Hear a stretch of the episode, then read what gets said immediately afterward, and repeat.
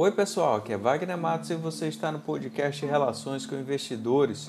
Hoje, segunda-feira, 18 de maio, tivemos grande otimismo após reabertura econômica de alguns países.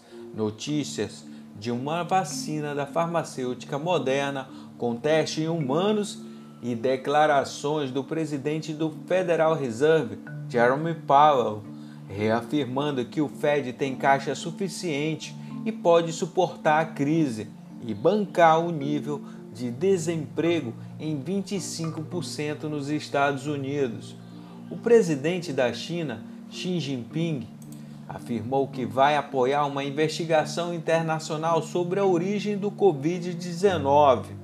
As investigações serão conduzidas pela Organização Mundial da Saúde, a OMS, mas terá início quando a crise terminar.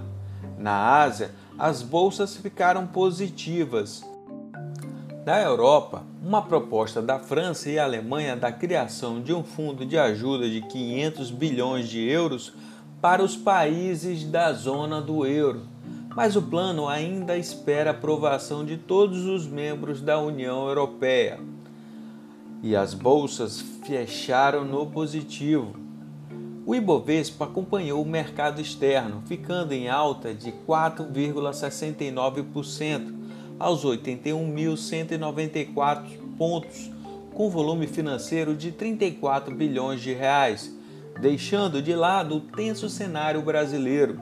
O petróleo tipo Brent ficou em alta de 2,21%, o barril negociado aos 35 dólares e 58 centavos o petróleo WTI ficou em alta de 11,55%. O barril negociado aos 32 dólares e 83 centavos. O preço do minério de ferro negociado na China ficou em alta de 3,41%, aos 96 dólares e 84 centavos a tonelada. O dólar comercial ficou em alta de 2,03%, aos R$ 5,72.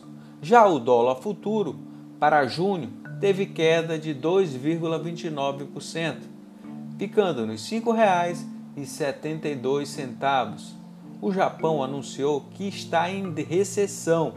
O produto interno bruto caiu 3,4% no trimestre em relação ao anterior. Mesmo com essa euforia desta segunda, com base em notícias, não apaga o desempenho negativo nas economias mundiais e de resultados nos balanços das empresas. Fique atentos para movimento especulativo.